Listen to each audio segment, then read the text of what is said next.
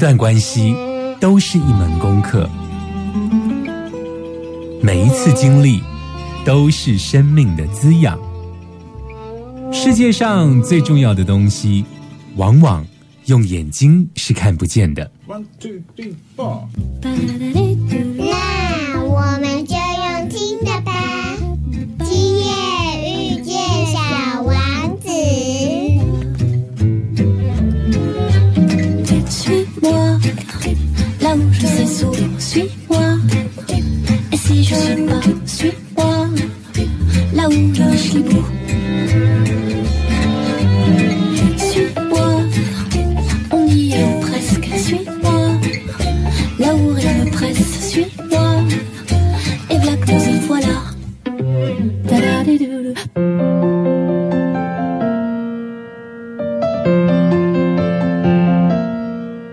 你现在所收听的是大千电台《今夜遇见小王子》，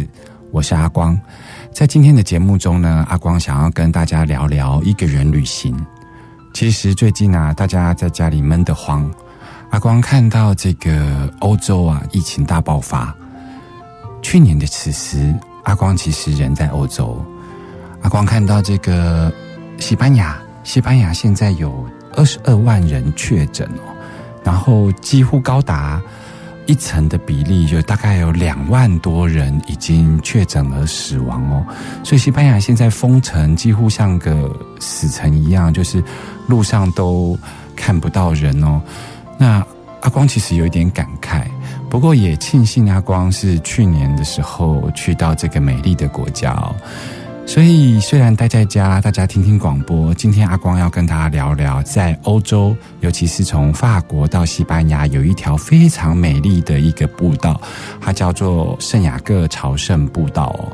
那阿光先跟大家讲一下，为什么叫做圣雅各朝圣步道？其实这个步道非常的年代久远，它其实从这个西元九世纪吧就开始。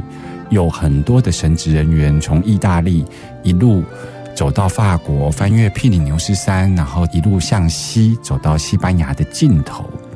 那我们都知道呢，其实五世纪的时候，整个罗马帝国啊统治了欧洲哦。那当时其实基督教的这个信仰其实遭受到迫害，尤其是耶稣当时其实是遭受到迫害嘛，哈。但在耶稣被钉上十字架之后呢，他的门徒们就四散各地，为了躲避这个罗马帝国的迫害。其中有一个人，他叫做圣雅各。那圣雅各这一个门徒，其实是耶稣收到的第一个门徒。如果你有对圣经有一点熟悉，其实你会知道这个故事。就是有一天呢，这个耶稣基督呢，他走到了一个渔村。然后他在渔村的时候遇到了一个渔夫，其中一个渔夫就是圣雅各。他跟呃圣雅各提到，他就是说，请你跟着我走，然后跟着真理走，我们一起去传福音吧。圣雅各当时其实你知道吗？渔夫他可能是个相对知识水平比较低落的文盲，可是，在当时不晓得为什么，他就提起了他的信心，然后他就把渔网撒下，他就跟着耶稣基督走。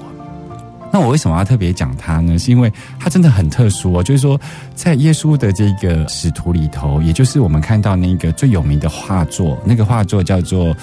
耶稣的最后晚餐》嘛。那陪伴在耶稣身旁的那些都是他的使徒，所以这些使徒后来去宣讲耶稣的道理的时候，就是我们现在翻开圣经会看到，哦，可能是保罗啊、约翰啊。这些保罗福音、约翰福音，可是我们从来在圣经里头没有看到一个叫做圣雅各福音哦。为什么会这样呢？其实是圣雅各他从一开始他是第一个门徒跟着耶稣走，可是你知道吗？他在圣经里头第二次出场的时候呢，就是为了耶稣而殉教，就是后来他就被罗马帝国的士兵呢砍了头。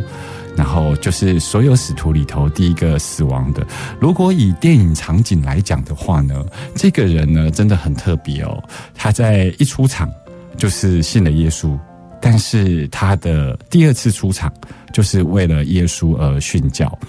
那这样的一个人，他当然没有透过圣经被保存下来很多有关于他的事迹哦。所以，我们在这个圣经里头的福音书，我们完全都看不到有关于圣雅各的这一个故事。可是，为什么这一条朝圣步道会用圣雅各以他的名来走这一条长达一千公里的这个圣雅各朝圣步道呢？嗯，它其实有一个还蛮有趣的故事。欢迎回来，今夜遇见小王子。我们今天要来聊一聊这个圣雅各朝圣步道哦。这个圣雅各朝圣步道呢，它其实从这个西元九世纪开始，就有非常多的神职人员前仆后继。根据这个朝圣者办公室的统计哦，每年有登记在案去走这条步道的，全世界有三十几万人，每年哦。那如果说没有登记而走上这一条步道的，可能将近百万人哦。那这条步道为什么会变得这么显学呢？其实，在呃上一段的节目当中，阿光有提到圣雅各这个人哦，他真的还蛮特别的。他没有出现在圣经里头，他也没有出现在很多基督教文明的故事里头，可是他却成为这一条步道宣扬这个基督思想的一条健康步道哦。那圣雅各他在后来，他为了这个耶稣基督，就是殉教了嘛，他头被砍下来。那很特别的是，他当时呢有一些隐修士，他也是接受了这个星星的指引，就是看到了远处有一颗星。那这个修士就跟着这一个星星的指引，一路的往前走，有一点像当时耶稣啊，他诞生在马槽的时候，也是有三个隐士看到天上的星，那颗星叫做伯利恒之星哦，然后他就跟着去，就发现了耶稣跟圣母玛利亚。同样的，圣雅各的这个尸首后来被这个罗马士兵所杀害之后呢，没有人知道他的大体在哪里。那有一个修士在晚上看到一颗呃明亮的星星的指引，他就跟随着那一颗星星一路走到了这个西班牙的圣地亚哥教堂，那他才发现了这一个。圣雅各的这个尸首，于是他们把它保护收藏在教堂的下方。那很多意大利罗马的神职人员啊，为了能够去一亲这个呃圣雅各的这个风采哦，然后去参见这个圣体，所以就开始徒步的从意大利走到了西班牙圣地亚哥这个地方。后来越来越多人走这一条路之后呢。只要走上这条法国之路，就是从法国翻越西班牙，然后一路往西，这条路后来就称为圣雅各朝圣之路哦。那阿光在去年的这个时候出发去走这条路，其实严格来说是去年的五月十二号开始走。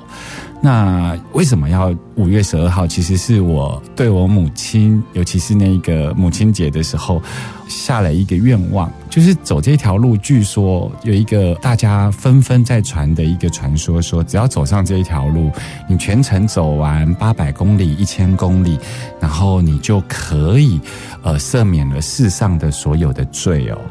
那阿光在当时就背起了行囊，大概。背了十公斤吧，你一天大概整个包包里头就是你所有的行囊，大概是两套衣服，你每天洗一套，然后穿一套。那这一路上哦，其实包括他从法国翻越皮里牛斯山，然后走这个比较靠近西班牙北部，因为很多人对西班牙的。理解，或者是说，讲到西班牙的旅游，你可能会想到的是巴塞隆纳，它其实是很偏南方，比较偏地中海的地方。可是西班牙其实北部跟南部的旅游的氛围其实是很不一样的，它有一点像是垦丁跟云林的差别，你知道吗？就是一个是比较田园农农村的风光。然后一个是比较是观光的，所以呃，我们对西班牙的认识可能是包括巴塞隆纳啦，或是马德里。但其实这条呃圣雅各朝圣之路呢，它走的是比较偏向西班牙的北方。那这一路走来呢，它其实是没有很多的饭店旅馆，所以呢，你每天用徒步的方式走在这个临近，然后走到这个田园，走到森林。那总共全长会有四座超过一千五百公尺的高山哦。当你在走的时候，一个人在走的时候，你就是看着今天的脚程，还有你当天的状况。其实你到每个地方，你就会去排教堂里头的庇护所，或者你会去到那个青年旅馆。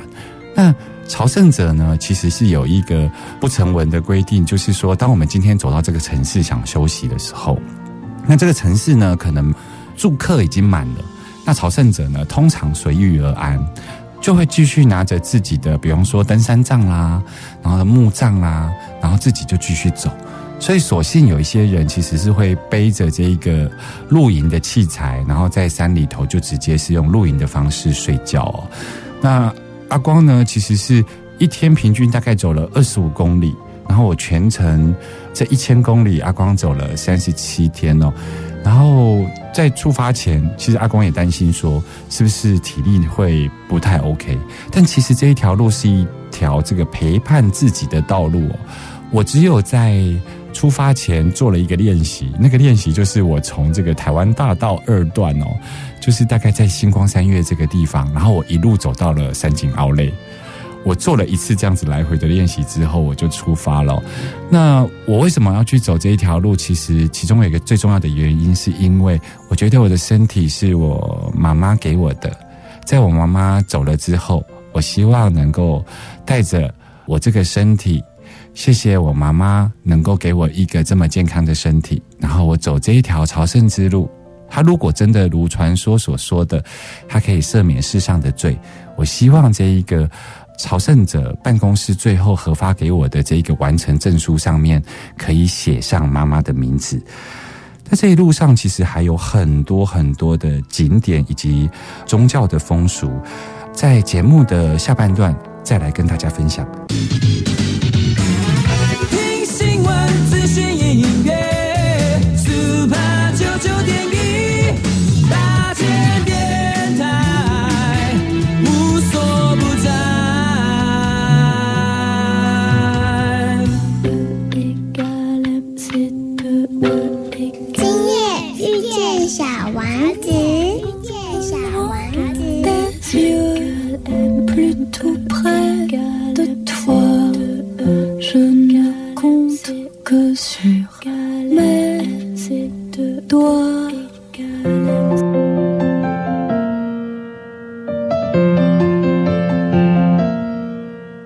现在所收听的是大千电台《今夜遇见小王子》，我是阿光。我们今天所聊的是有关于圣雅各朝圣之路哦。那阿光在介绍这个圣雅各朝圣之路的时候呢，要特别跟大家提到一点，就是说这条路呢，因为是自己走，尤其阿光当时呢出发的时候呢，非常坚持，就是我要很孤绝的走这条路。那为什么要很孤绝的走这条路呢？其实。一个人旅行最棒的地方，就是你不只是整个行程上的自由，其实最重要的还是心理上面的自由。阿公没有带笔电，没有带随身听，也没有带任何的一支笔或者是日记本。阿光走这一条路就是两天的衣服，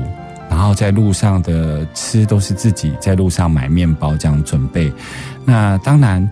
到每个地方其实。走在这条这个乡间小路上面呢，这个步道有百分之八十五其实都是泥土路，它其实是没有柏油路的，除非有时候会进到一个大城市的时候，会有大城市里头的柏油路哦。那这一条路呢，走起来，我为什么说要完全的孤寂呢？是因为像我一开始走的时候啊，其实我脑中还是会出现很多。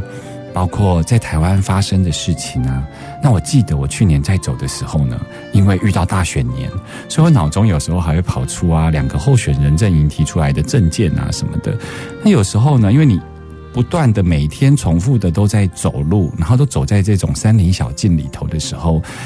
刚开始你其实是会有很多属于台湾社会的资讯会一直跑出来，因为你没有办法。透过眼睛，透过耳朵呢，去跟着到很多的资讯。像我们在台湾，我们日常的生活里头，每天睁开眼，我们就会不小心看到电视，然后我们会看到手机，我们会滑脸书，然后甚至于我们在工作的时候打开电脑，我们也会看到 Google 的新闻。其实有很多资讯，其实是不断的在喂养我们，然后我们其实很多的体力、很多的能量，其实无形中都耗费在这一些资讯上的粘着。所以阿光在走这条路的时候呢，就是把所有可能跟外界接触的，包括我认为连写日记这件事情都是跟外界接触哦，因为你有一件事情让你去做，所以我完全没有带任何跟外外界接触的器材啊，然后工具啊，然后每天用走路的方式走这条朝圣之道。那一开始呢，的确也会想想台湾社会发生的事情。后来就开始跑出了可能在家庭里头，可能是想念妈妈，可能是曾经在工作上跟哪一个同事有发生过什么样不愉快的经验。总之，阿光没有特别想，但是因为你的这一个走路的姿势跟走路的频率，你会不断的内心会不断自己涌现，可能是你国小的记忆、国中的记忆，许许多多的你第一次谈恋爱的对象。你想要跟某个人说对不起，你想要跟某个人说我好想念你，在这个过程中，他都会自然而然的爆发出来，因为你没有多的资讯由外而内，所以这个时候的内心就会变得非常的争吵，他就会一直像涌泉一样，把很多的事情从你的内心跑出来。阿光做一件事情，就是对于跑出来的东西，阿光学习不批判。我觉得这些都是我自己内在一直有的东西，所以我就让它出来。每一件出来会引发我的情绪、心情，那我就一件一件经历过之后，我把它放下。那因为走这条路呢，它就是有发一个朝圣者的这个护照，每到一个小乡村，然后你看到那个乡村社区里头的教堂，你就是进去给神职人员盖一个章。然后你要收集完全程这个护照上面的章之后，才会拿到那个证书。所以光让每天跑出来的这个心理上的情绪啊，心理上的一些记忆里头发生的故事，让它自然而然的出来。然后呢，我一件一件的放下。每当我走了二十五公里、三十公里，我今晚要在这一个山脚下的村庄过夜的时候呢，我就会在晚上六点、七点的时候去参加教堂的弥撒，然后我会把今天所想到的事情全部交出来。阿光其实不是个基督徒，但阿光入境水属，清理这四十六年来所有在心里头放很久的事情，那。比较特别的是，其实那一边的这个夜晚跟我们想象的不一样哦。它大概是在晚上九点的时候天才会黑，所以阿光说六点到七点去参加弥撒这件事情，其实是在白天进行的，只是说时间序上面是在晚上的六点到七点。那走这条圣雅各朝圣之路呢，因为是一个人走，所以我觉得这个部分的清理，就是把心里头很多你已经忘记了。或者是你不敢想起来的事情呢？重新在这条路上一件一件的放下，就像是重生一般的。难怪它叫做圣雅各朝圣之路。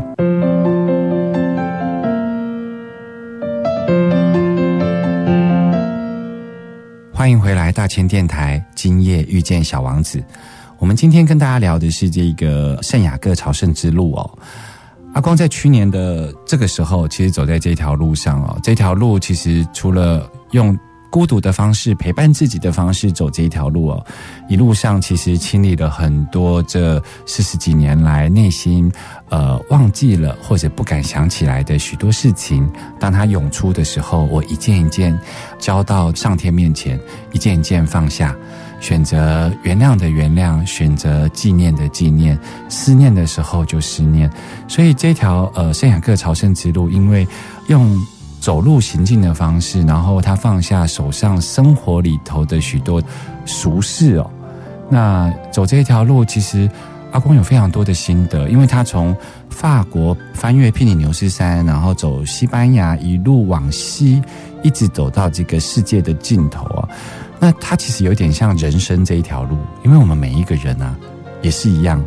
从出生开始就一路要走到死亡，所以我也会观察，就是说，当我们每一个人从人生的路开始走的时候，那像阿光的脚程是一天大概走二十五公里到三十公里，所以刚开始走的时候，其实有很多来自世界各国不同的朝圣者，可是你知道吗？走了。三天、四天、五天之后呢，会发生什么事呢？跟你脚程差不多的，就大概就会被固定下来。那就会有一些人，比方说有些人脚程一天是四十公里，这一天四十公里的那一群人，当开始走走了一段时间之后呢，他每到每一个城市想休息的时候呢，遇到的人就会大概是同一批人。那像阿光一天是走大概二十五公里到三十公里，所以当开始走走了五天之后，就会发现其实同样脚程的人呢，就开始彼此熟悉了。虽然来自世界各国，但是因为脚程一样，大家的目标又一致，一路往西走。所以开始就会有一些社会化的分工，比方说有一些人，因为你每到一个地方休息的时候，你就会在那个城市遇到同一批人。那因为大家开始熟悉了，那就很有趣哦。那个人类社会就好像开始分工了，就是你会看到有一些人开始变成服务者。就他很喜欢去服务别人，那有一些人就是会变成照顾者，他就是常常会看到有一些人受伤的时候，会想要过去照顾他，那就会有一些人会变成那个掠夺者。什么叫掠夺者呢？其实不是说，呃，像动物界这种弱肉强食，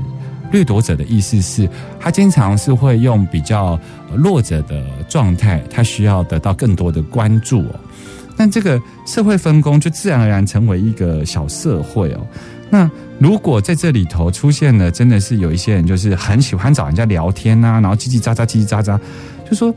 其实我非常的感觉到说我不喜欢某个人的时候，我就问我自己，这条路上我还要陪他走多久？所以阿公能够做的事情是交快脚程，我要比这一个人提早到下个城市。所以我那时候就有一个想法，其实。当大家一起开始走，然后走到了同样的脚程的时候，你就会遇到同一群人。这一群人就是舒适圈，就是你选择的舒适圈，因为你的脚程就是如此。那其实我们看看我们自己现在身边在上班的同事也好，然后看看我们身边的朋友也好，如果你正在抱怨这样子的一个职场环境，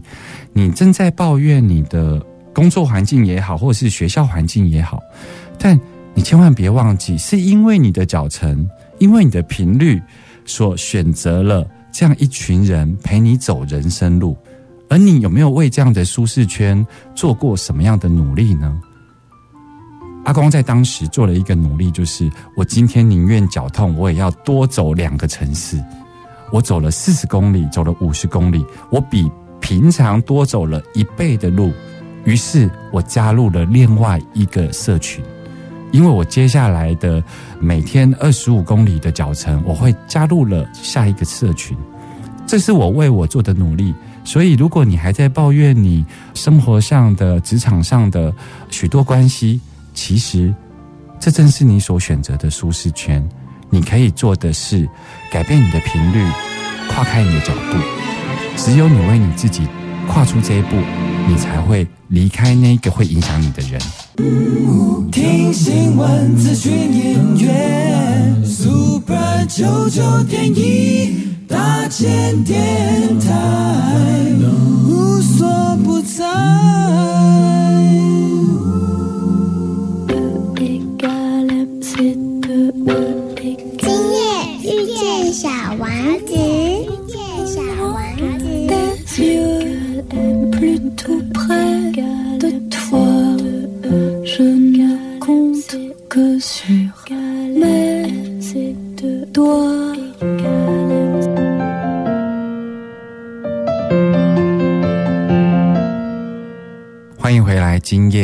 小王子。我们今天聊到了这个呃圣雅各朝圣之路哦，其实，在这一条路上有很多的景点。有一些是大家熟悉的，比方说潘普洛旺这一个城市，其实就是最有名的斗牛城。那阿光在走这一条路上，就回想说，其实，在台湾我也走过九天八夜的这个妈祖绕境嘛，其实这也是一条朝圣之路。只是说妈祖绕境呢，是每年固定的时间，就农历的三月二十三号，然后我们会一路就是南下。然后业主之后再回銮。很多人都会选择在这个时间走这个朝圣之路，我就比较了一下台湾的这个妈祖绕境的朝圣之路跟这一个西方的圣雅各朝圣之路的差别。其实就人情味上面跟信仰上面是一点都没有差别的。像我们在走妈祖绕境的时候，沿途都会有一些香案呐、然后会有一些支持正在走的香灯脚哦。就是说会有饮料啦，会有食物啊可以吃，会有点心站，大家都呃很发心的在路边呢摆设。但是在这一个朝圣之路，因为它是一年四季都可以走，那一年四季的风光也都不一样，那它的路径非常的长，它没有在固定的时间，所以他们的朝圣者的补给站呢，完全是民间自发的，就是说你可能会在某间。庭院里头就会看到摆了一张桌子，然后上面就是写给朝圣者的。有时候可能会有水果，有时候可能是咖啡，就是有点奉茶的概念。早期我们台湾奉茶的这种概念，这一些一路上有一些住家呢，在他的门口都会摆放。那有一些人呢，其实是更发心的。我有遇到，就是因为这一路上有四座大概一千五百公尺的高山。那有一些呢，就是当你在爬的时候呢，爬到顶端，然后要往下走的时候，你就会遇到。对我来说，那就是朝圣者天使，因为它不固定出现，它就是从呢山的另外一头呢开始爬，爬上来之后，它爬到某个点，他大概觉得朝圣者已经爬到顶峰之后，再往下走的时候，可能会没有体力。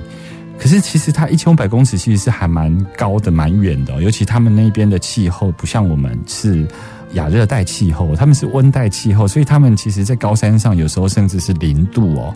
那就会看到有一些朝圣者的天使，他们的直至就是呢，他们背着可乐或背着香蕉、背着这个面包，然后他们就爬到山里头。可是山在我们的概念里头，可能是一个。有顶端，然后有山脚，可是它其实，如果我们真的去走的时候，我们其实是穿穿越其中的，所以它会在森林里头，忽然你会看到一个人提着一个袋子，或扛着一个扁担或什么的，就是他会拿着食物出现在森林里头，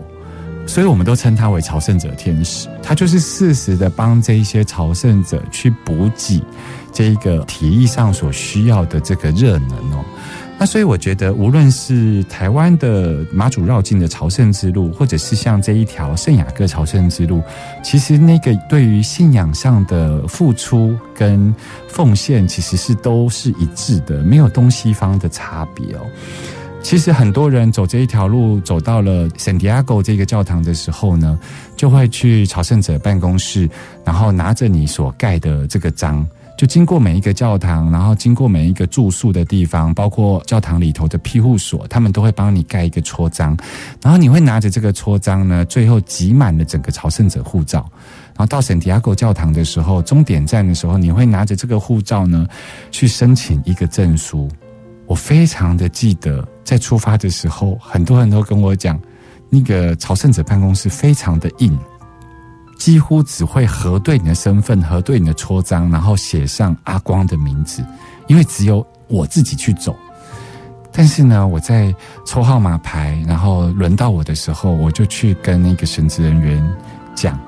我就说，可不可以帮我在朝圣者证书上面呢写上另外一个人的名字？这个名字对我来讲很重要，那就是我的妈妈。那个神职人员是个法国的神父。他看了我一眼，然后他也没有讲话，因为隔壁柜台的都是其他的神职人员。他只是对我点点头，然后他递了一张纸条给我，请我写出我妈妈的这个罗马拼音。于是，当他对我点点头，递出纸条的时候，瞬间我就在朝圣者办公室的柜台，我就爆泪，你知道吗？我就哭了，因为走这一条路，据说就是可以赦免世上的罪，这也是。我想要为我妈妈做的，所以我现在领回的这个朝圣者的这个证书呢，上面其实是有写着我妈妈的名字。然后很多朝圣者知道了之后，都告诉我这是个奇迹，因为非常多人申请都没有人有这样子的礼遇。于是我到了这个圣地亚哥教堂，拿着这个证书，我在十字架面前，我跟妈妈说：“我说妈妈，谢谢你给我这么健康的身体，所以我用这么健康的身体，我想要回馈你，我来走这一条朝圣之路。据说它可以赦免世上的罪，我希望。”在我的心里，你就是个万能的妈妈，因为你从小你就是我有什么疑难杂症，我都可以跟你说，然后你都会帮我解决。最起码的，我打球回来肚子饿，打开门我就会说：“妈，我不豆腰啊。”你总是能够适时的帮助到我，而我现在能够为您做的，就是用这个健康的身体来报答你，所以我走这条朝圣之路。很有趣的是，你知道我听到了什么吗？我听到我妈的声音哦，然后在我的耳朵里头，伊就讲：“你真好大，英文那不好，啊，个人来行这个朝圣之路。”我那时候真的觉得很有意思，就是说这种语法跟这种这种担心，真的是我妈妈的担心呢。我妈妈一直都认为说，呃，你英文不好，没有办法沟通，你怎么可能去走出国旅行这件事情？可是我也想要告诉听众朋友，其实关于英文不好不能出国这件事情呢，这个恐惧呢，完完全全是社会上对你的设定。为什么呢？因为像我一路上从法国走这一千公里，走到了这个西班牙的世界尽头。一路上呢，如果以现在的观点来看，法国是法国，西班牙是西班牙，它是一个国家。可是你知道，我一路走这一千公里，横着走，所经历的不同。地方哦，比方说西班牙的加利西亚，其实，在古代它其实都不同的王国，所以你会看到他们用不同的王国所遗留下来的遗迹、城堡的遗迹，或者是历史故事，在教堂的呈现上面，你会看到他们不同的这个圣人，他们可能在另外一个城邦，他可能不是圣人，只是因为他们当时不同城邦的战争。所以在以前哪有西班牙？以前可能是不同的城邦、不同的国家。然后呢，这个世界上会有人告诉我们说：“你英文不好，好像不能出国。”但是我要告诉你，当我走这一条路的时候，我可能连法文都不通诶，西班牙文也不通诶。其实。你如果带着自己出发，其实生活上的所有事情都是小事，它都是可以迎刃而解的。而限制这件事情呢，是自己给自己的。而且当别人给我们这样限制的时候，你还把它拿在自己身上所使用哦。这是阿光的一点心得。阿光即便英文不好，我觉得还是得可以走出去。只是说，你如果英文很好，你可以更便利。但是如果走这一条路，并不会，因为。他们讲的是西班牙话，他们讲的是法语，他们甚至连英语都不懂。为什么呢？因为你如果在，我不是歧视哦，我是假设，比方说你在台中，你在台北，你可能会遇到，因为它都市化程度比较高，你可能会遇到会英文的人。但如果你今天是去到了云林，你遇到了某个阿嬷，你跟他问路的时候，他就真的只会跟你讲台语。其实走圣雅各朝圣之路就是这样子，你偶尔会经过比较大的城市，像雷昂，或者是像刚刚讲的庞普洛旺，或者是菲尼斯戴拉这几个地方比较大的城市，你讲英文可以通，可是大部分的时候。你走的这个山林小径，比方说你走到苗栗的南庄，你还没走进台中这个城市，你在那个地方，你就是英文就是不会通，所以有很多很多的这一个关于社会上的限制，其实是我们自己拿来放在自己身上的。其实最后呢，这个圣雅各之路走到了圣地亚哥的这个教堂之后，有许多的朝圣者会额外去到一个地方，那就是世界的尽头——西班牙的最西边的一个海岸。这个地方呢，是一个非常漂亮的海边城市，它叫做菲尼斯戴拉。这个地方